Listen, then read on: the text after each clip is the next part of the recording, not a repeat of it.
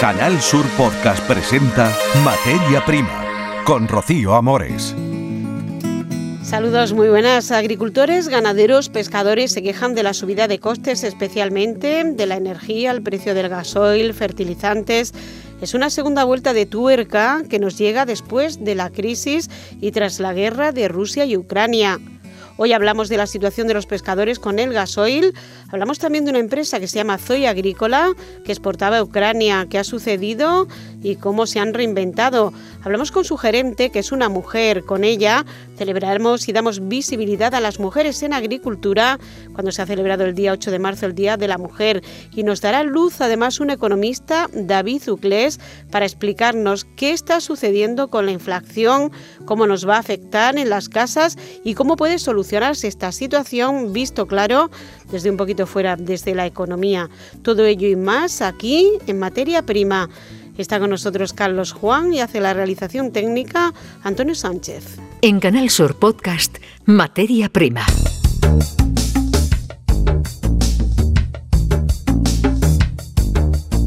Nos encontramos con el presidente de la Federación Andaluza de Asociaciones Pesqueras y vicepresidente de la Confederación Española de Pesca, José María Gallar. Buenas tardes. Hola, buenas tardes. Bueno, ¿cuál es la situación que, atravesamos? Los pesqueros andaluces han decidido este martes algunos no salir a faenar por el precio del gasóleo. ¿Cómo está la situación en estos momentos? Bueno, la situación, estamos en un momento insostenible por el precio tan alto que está teniendo, en este caso, el gasoil pesquero Estamos a la espera de la respuesta del ministro a la petición que se han hecho desde las dos organizaciones nacionales, Federación Nacional de Cofradía y Cepesca.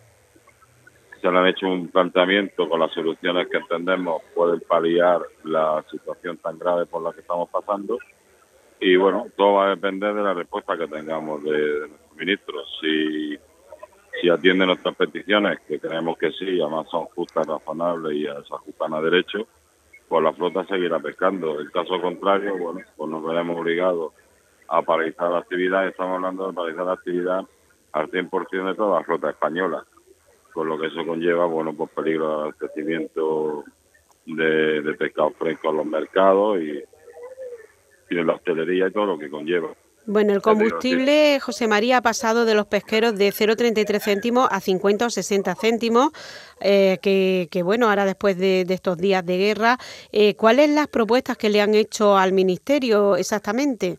Bueno, ojalá fueran los precios que tú estás diciendo. Esos precios son de hace ya como año y medio. A día de hoy estamos en un precio de un, de un euro veinte y por eso digo que es insostenible. Entonces, las propuestas que se han hecho, bueno, es activar una ayuda que, que contempla el reglamento comunitario, que es una ayuda de mínimo que se llama, que pueden llegar a los 30.000 euros por embarcación.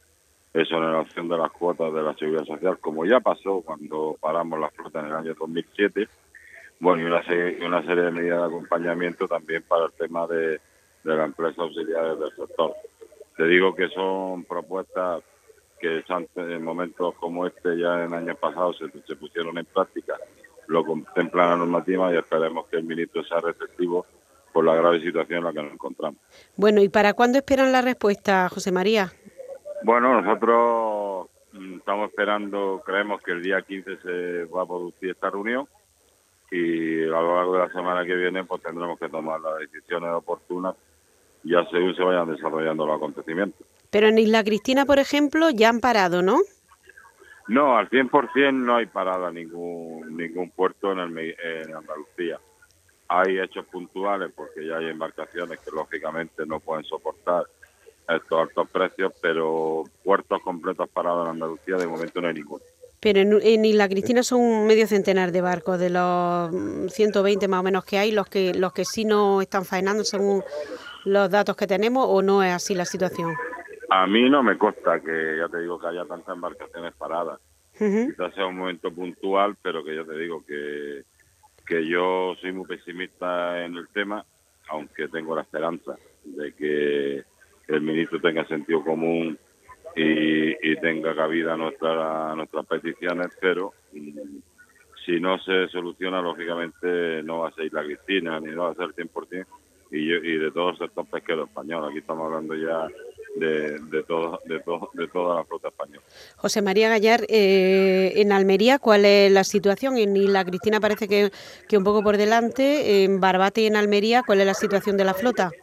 No, la situación, si no fuera por el precio de combustible, bueno, todos sabemos los problemas que tenemos derivados de la aplicación de la pesquera común, pero bueno, las embarcaciones están trabajando, los precios los podemos considerar razonables, las capturas están siendo buenas y el momento no, no, no es malo. Lo que pasa, ya te digo, tenemos el tema del combustible que hace completamente las embarcaciones ahora mismo están pescando, pues bueno, tienen combustible en los tanques, pero nadie se plantea llenarlos con los precios que están ahora mismo en el surtidor. Bueno, ¿y cómo ve la situación ya aparte un poco de, de su cargo? De, de, la guerra, de qué puede pasar, de la inflación del combustible. Yo creo que es una pregunta que a nivel de ciudadano y de calle, pues nos hacemos todos, ¿no? Esto, ¿cómo va a solucionarse, no? Un poco a nivel global, ¿no? ¿Cómo puede esto acometerse?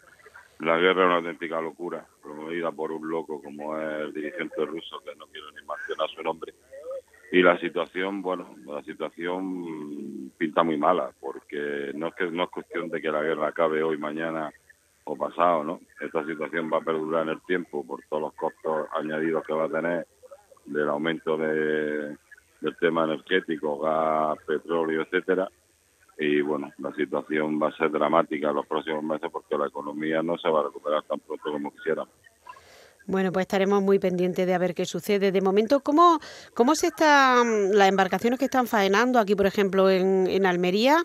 que ahora mismo que están pescando? Y bueno, los precios, ¿cómo, cómo están? ¿Están repercutiendo ya los precios de, del combustible en la cesta de la compra o cómo se está haciendo, José María?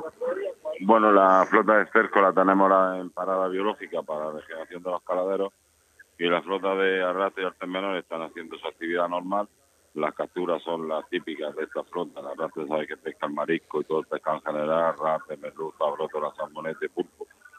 Y el arte menor, pues, principalmente está ahora con la guisquilla, la jibia también y el pulpo. Los precios, ya te digo, que están siendo medianamente razonables y que, bueno, no tenemos ninguna queja en ese sentido. Pero que, bueno, que aunque los precios sean buenos y las capturas son razonables, como el costo de los gastos de producción se han visto aumentar en un 60%, pues la verdad es que no es rentable ya trabajar. Bueno, pues fíjese cómo cambian las cosas, que hace unos meses estábamos hablando de las pesquerías en el Mediterráneo, de la Comunidad Europea, de los horarios de los barcos, de, todo esto, y ahora le añadimos una crisis, una guerra, una pandemia, pues vaya tela, ¿no? No, y no solo esto, y lo que nos queda por venir.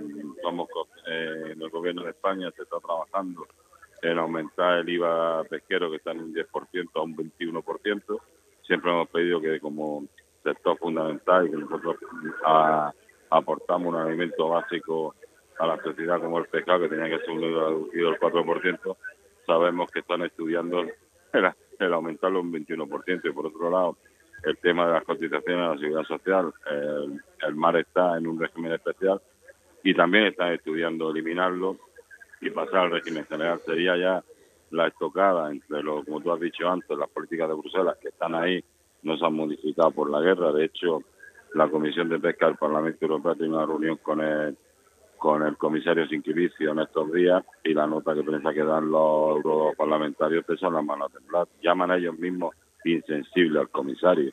Con eso te lo digo todo. Madre mía. Bueno, pues estaremos muy pendientes. Eh, los plazos ya lo ha comentado, que bueno, van a dar unos días mm, hasta el día 15, ¿no? Ha, tenido una reunión hoy en Sevilla. No sé si ha sido con el, sector o ha sido más a nivel particular. No, ha sido una reunión de la Federación Andaluza con, con el director general para poniendo y poniendo al día la situación, la problemática. En este sentido, la Junta de Andalucía sabemos que tiene la mano amarrada el tema de, del combustible porque todo de que se ayuda a nivel nacional y bueno, contamos con el apoyo de nuestro gobierno regional que siempre es bueno y, bueno, los problemas que también tenemos en el día a día, pues bueno, intentar solucionarlos pues con esto, con el diálogo y con el trabajo conjunto. ¿Cuántos barcos pescan en Andalucía o en los distintos puertos pesqueros, si tiene más o menos ese dato entre La Cristina, Barbate, Almería? ¿Cuántos barcos más o menos hay? Bueno, en Andalucía estamos alrededor de las 1.500 embarcaciones en todas las modalidades, tanto en el Golfo de Cádiz como en el Mediterráneo. y bueno, eh, yo te digo, artes menores, palangre, cerco, draga, como cerca de unos 1.500 embarcaciones. Bueno, pues estaremos muy pendientes de cómo evoluciona todo y a ver de cómo se va solucionando y sobre todo esperando que se solucione pronto, que acabe la guerra, que se llegue a, un acuerdo del combustible y de las políticas de Europa. Muchas gracias por atendernos, José María Gallar, presidente de la Federación Andaluza de Asociaciones Pesqueras y también vicepresidente de la Confederación Española de Pesca. Gracias. Gracias a vosotros. Y visto lo visto, hemos hablado del mundo de la pesca, el mundo de la agricultura está también quejándose de que han subido los costes un 35%. El gasóleo piden a la Unión Europea que no habrá sus mercados a los terceros países que no tendrán donde dejar su producción después de cerrarse el mercado de Rusia y de Ucrania. ¿Qué está sucediendo? ¿Qué es la inflación y cómo nos afecta a los hogares? Vamos a hablar con David Zuclés, es economista. David, buenas tardes. Cuéntanos, ¿qué está sucediendo? ¿Qué podemos hacer? Sí, bueno, eh, esto es una segunda parte o una segunda vuelta de lo que ya teníamos eh, al salir de la pandemia. Al salir de la pandemia se produjo una serie de sucesos en las cadenas de distribución globales que, vinieron a colapsar muchas de esas cadenas y generaron un aumento de los precios muy importante, que era la inflación que estábamos teniendo hasta hace un par de meses. Y, a esto, por desgracia, pues se ha venido a sumar la, la guerra, la invasión de Ucrania. ¿Qué ocurre? Pues que para nosotros tanto Ucrania como Rusia son grandes proveedores de algunos de los recursos básicos primarios que necesita cualquier economía. Por un lado, alimentos, que eh, Ucrania y Rusia son grandes eh, exportadores hacia Europa de, cereales y por otro lado la energía. El principal suministrador de gas natural de Europa es, es, Rusia. Entonces, claro, la situación actual de conflicto pues hace que, y las restricciones y los castigos que se le están imponiendo a Rusia, pues hace que, ese, esa, que tengamos una segunda vuelta de, esa inflación. El resultado sobre las familias, pues lógicamente un aumento muy fuerte de la inflación.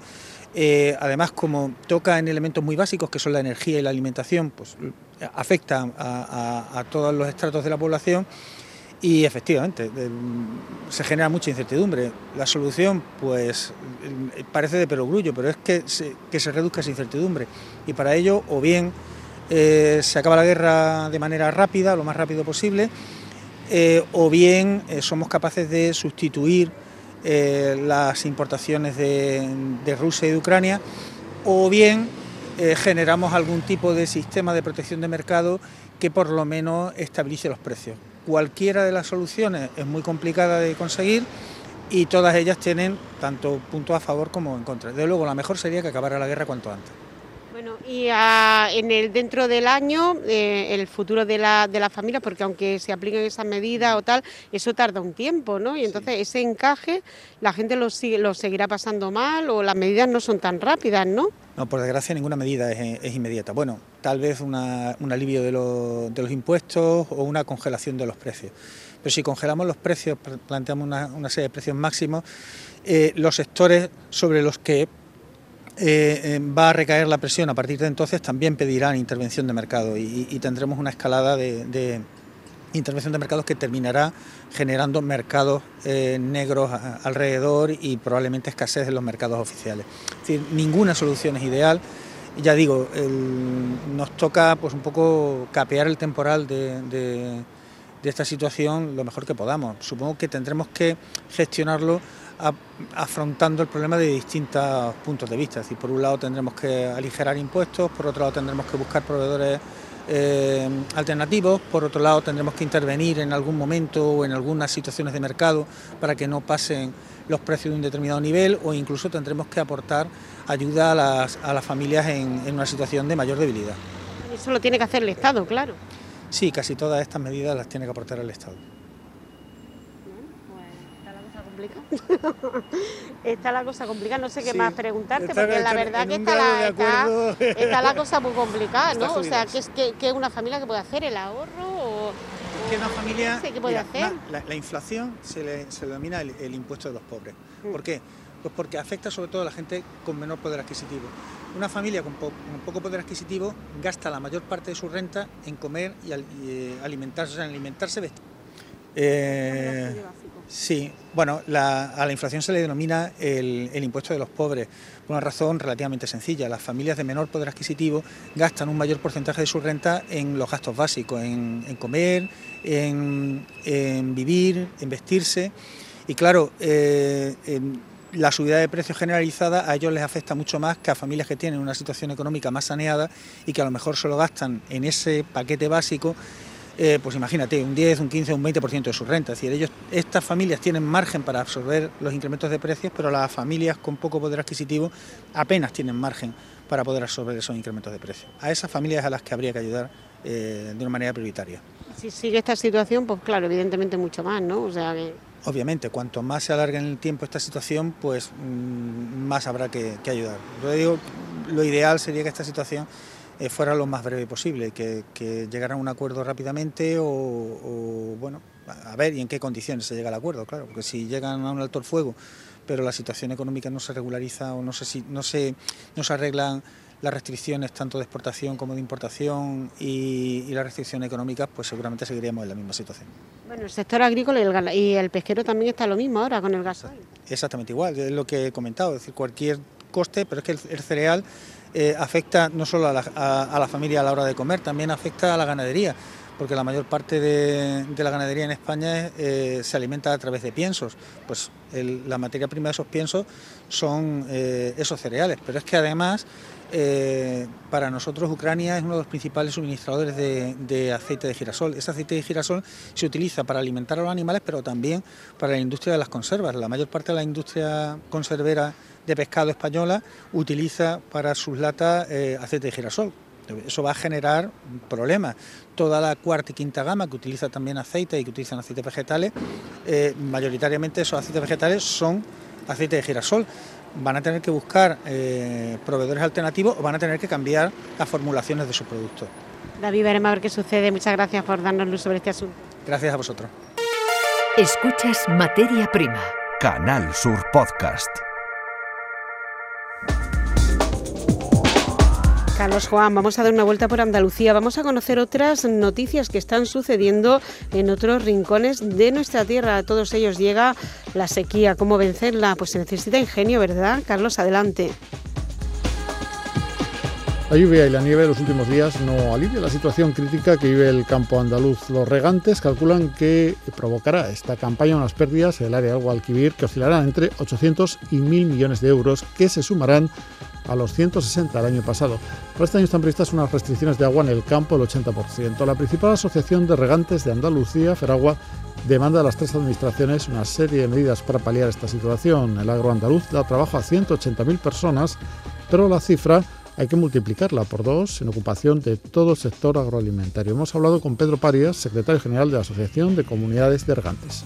Medidas para equilibrar el déficit hídrico que existe en Andalucía, con obras de regulación, con trasvases, con modernización de regadío. Hay que trabajar en los recursos también no convencionales, que son la desalación y la regeneración. Las presas nosotros las vemos claves para resolver el problema del déficit hídrico de Andalucía. En este contexto difícil, una empresa cordobesa estaba empleando una tecnología que permite generar agua potable a través de la condensación de la humedad del aire mediante generadores atmosféricos.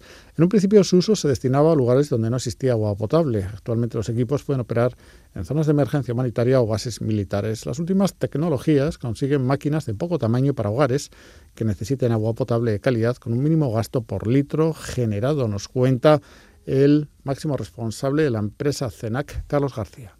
Los generadores atmosféricos de agua son máquinas que están basadas en la tecnología de refrigeración y lo que hacen es coger aire y su humedad convertirla en agua potable. Entonces, básicamente son unas máquinas que producen agua potable a partir de la humedad del aire y esto se utiliza en todos aquellos sitios donde no haya una fuente de agua o que no exista o que no sea de suficiente calidad.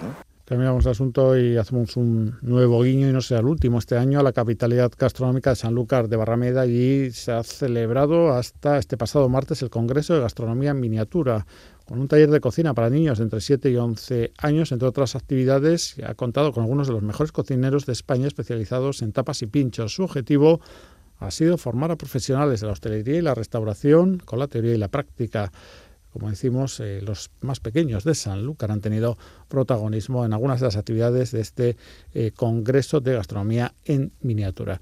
La crisis de precios en el campo está provocando que se diversifiquen los cultivos. En el Valle del Guadalquivir está en auge el pomelo. Su rentabilidad y la alta demanda en países de Europa o Asia está haciendo que muchos productores lo integren en sus cultivos. De hecho, su valor en las exportaciones ha aumentado cerca de un 30%. Francisco González es agricultor de la cooperativa Sunarán. Es un mercado que está también limitado porque no es todo el mundo el que come pomelo. Eh, el pomelo va más que nada a Europa, porque en España hay consumo, pero no hay el consumo como el de la naranja. La cooperativa nuestra, de, que tiene en torno a un millón y medio aproximadamente, dentro de unos años podremos llegar a unos cuatro millones. La dieta es clave para asegurar la calidad de la leche materna. El exceso de consumo de determinados alimentos aumenta la presencia de tóxicos en ella, algo que se puede evitar en gran medida, pero que se está estudiando en el Banco de Leche del Hospital Universitario Virgen de las Nieves de Granada. Se ha hecho a través de un estudio publicado en una prestigiosa revista. Ese trabajo ha analizado la leche de donantes de Granada. Los resultados ponen de manifiesto la presencia de arsénico, mercurio, plomo y cadmio. Nicolás Solea es jefe del grupo de Ciberes hemos empezado a medir la exposición de los niños recién nacidos. Y claro, hay varias fuentes de exposición y una importante es la alimentación. Y dentro de la alimentación hemos entrado a ver qué hay en la leche materna. Estamos convencidos que la leche materna es con mucho la mejor alimentación que puede tener un bebé, pero queremos saber si hay algunos contaminantes. Nicolás Olea recomienda la monitorización constante de las muestras de leche materna, tal y como sugiere la iniciativa europea en biomonitorización humana sobre la base de la vulnerabilidad del lactante y muy especialmente bebés prematuros hospitalizados que reciben leche del banco. Porque cualquier medida de remediación o cualquier actuación que se haga en el campo se puede controlar si uno sabe cómo está. Los metales estudiados son contaminantes ambientales comunes a los que está expuesta la población general, principalmente a través de la dieta. Están asociados con diversos problemas de salud, sobre todo cuando la exposición ocurre durante el embarazo los primeros años de vida. No es el sur de Europa la zona más contaminada. Es decir, hay mucha contaminación vinculada a la actividad industrial y en zonas como la nuestra, que es fundamentalmente agrícola o servicios, las contaminaciones mucho menos importantes.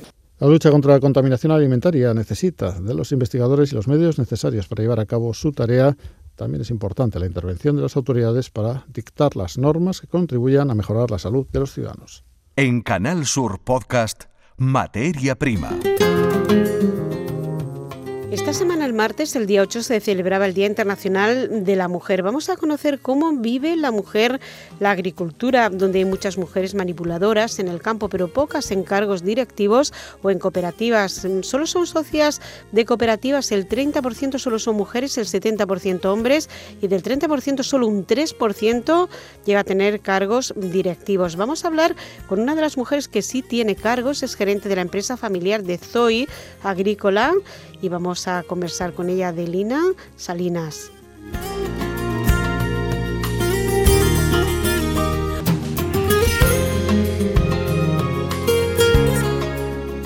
Está la mujer, Adelina, en las empresas agrícolas y sobre todo de cara al Día Internacional de la Mujer que hemos celebrado esta semana? Cuéntanos, Adelina.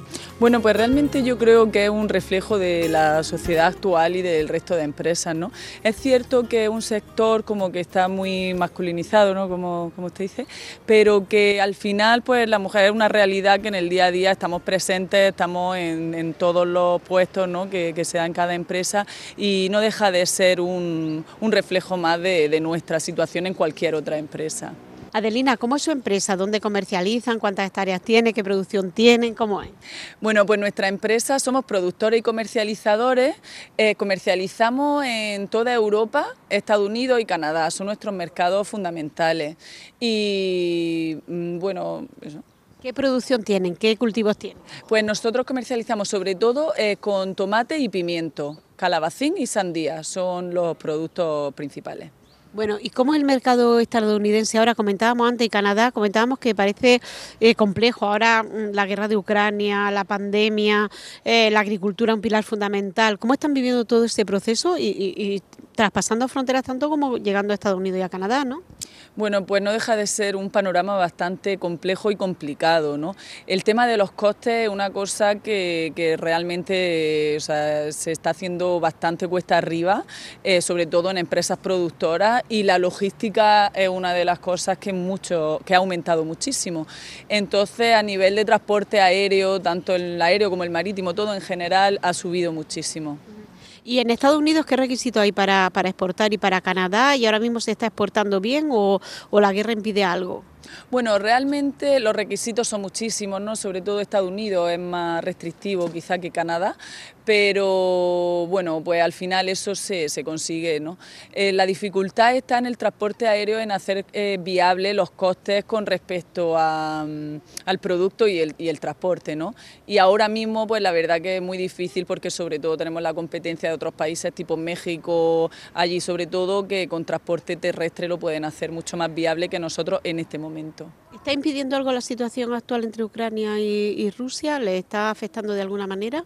Bueno, realmente eh, con Rusia ya lógicamente el mercado de la exportación allí era estaba prohibido, con lo cual eso no nos ha afectado directamente, pero Ucrania sí. O sea, en Ucrania sí que, que se exportaban productos que ahora ya no se está haciendo porque la frontera está cerrada. Y además en el resto de los mercados lo que pasa es que todo el producto que iba también mucho producto turco, israelí, incluso de Marruecos, que suministran mucho tanto a Rusia como a Ucrania, claro, ese producto ya no entra en ninguno de esos países, con lo cual al final ellos inundan también el resto de mercados que ahí sí son competencia con nosotros. ¿Y vosotros exportabais directamente a Ucrania algo? Nosotros eh, exportábamos pimiento tanto directamente como sobre todo lo hacíamos a través de, de empresas ucranianas que tenían base en España. ¿Y entonces ahora qué ha cambiado? ¿Cómo ha cambiado? Bueno, pues con ellos directamente no se envía a Ucrania ahora mismo, no estamos haciendo ningún tipo de envío, de hecho eh, todo a nivel de transporte está todo cancelado por cualquier vía y, directamente pues estamos trabajando en el resto de mercados y no en esos países. Eso te decía, ¿y cuánto destinabais al mercado ucraniano y qué estáis haciendo con ese producto? ¿Lo habéis desviado a otro sitio vosotros? Sí, realmente nosotros un porcentaje bastante pequeño que mandábamos a Ucrania en comparación al total de nuestra producción, pero eso pues directamente lo estamos vendiendo en otros mercados. Pimiento me has comentado, ¿no? Pimiento, tomate, calabacín, es lo fundamental que hacemos. Pero digo que mandabais a Ucrania. Sí, mandábamos a Ucrania pimiento, tomate, calabacín sobre todo, pero que ahora mismo no lo estamos haciendo. Bueno, ¿y el papel de la mujer, cómo lo ves tú en el desarrollo? Tú llevas la empresa, es familiar, mm, creo, ¿no? cómo, ¿Cómo ves tú el papel de la mujer? ¿Cómo ha evolucionado desde que tú empezaste? Eh, ¿Cómo se ha transformado todo eso? Bueno, realmente nosotros somos una empresa familiar, somos dos hermanos y yo. Y realmente en cuanto a la mujer y hombres, eh, nosotros es que me ha pasado a mí en mi casa desde que nací, o sea, el hecho de la diferencia no Nunca he crecido con una diferencia con respecto a mi hermano y así se traslada en la empresa. ¿no? Realmente tenemos una igualdad bastante, o sea, mucha igualdad en cuanto a condiciones y todo, no hacemos ningún tipo de distinción, con lo cual creo que es una realidad que se da en muchas de las empresas que, yo conozco. ¿Muchas mujeres trabajando en Zoe? Pues sí, o sea, yo creo en oficina creo que somos quizás más, más mujeres que hombres y, y en campo y en almacén tenemos una, una división bastante igualitaria, sí. ¿Cómo compatibilizas tu vida con tus tres niños, con la empresa, con un poco todo? ¿Cómo lo llevas? Bueno, realmente haciendo mucha organización y, hombre, con un poco de ayuda también, tanto ayuda familiar sobre todo, pero que, un poco compatibilizando todo, también el trabajo desde casa eh, ayuda mucho al tema de la conciliación, el horario, bueno, pues al final te, como todas las mujeres que, están en mi misma situación. Bueno, al oír la pandemia, la guerra, todo, ¿tememos el papel de la mujer que pueda ir un poquito para atrás o, qué impresión personal te causa a ti? Bueno, realmente sí que he escuchado alguna, algunos casos, y no solo aquí, por ejemplo, en, en otros países que quizá entendemos más avanzado en cuanto a la igualdad y que quizá no, no no es tanto como parece, ¿no? Y sí que he escuchado ejemplos de, de, que se está repensando el papel en cuanto a que el trabajo desde casa pues hace que ahora muchas mujeres han decidido volver a quedarse en casa y eso se han dado cuenta que es un ahorro a nivel económico en cuanto a, por ejemplo, no necesitar ayuda, pero visto un poco desde el enfoque solamente económico. Y creo que eso es un error total y absoluto, o sea, tanto desde el papel de la sociedad como de la mujer y como el entendimiento en general que tiene la organización de una familia. Ha sido intenso este podcast, este programa Antonio Sánchez ha estado en la realización técnica, Carlos Juan y Rocío Amores informándoles, deseándoles que pasen una buena semana, que no nos afecte mucho la inflación y que a pesar de todo sepamos cómo ser felices. Ya saben, inténtelo al menos. Gracias por haber estado con nosotros y tendremos la semana que viene un podcast más. En Canal Sur Podcast han escuchado Materia Prima con Rocío Amores.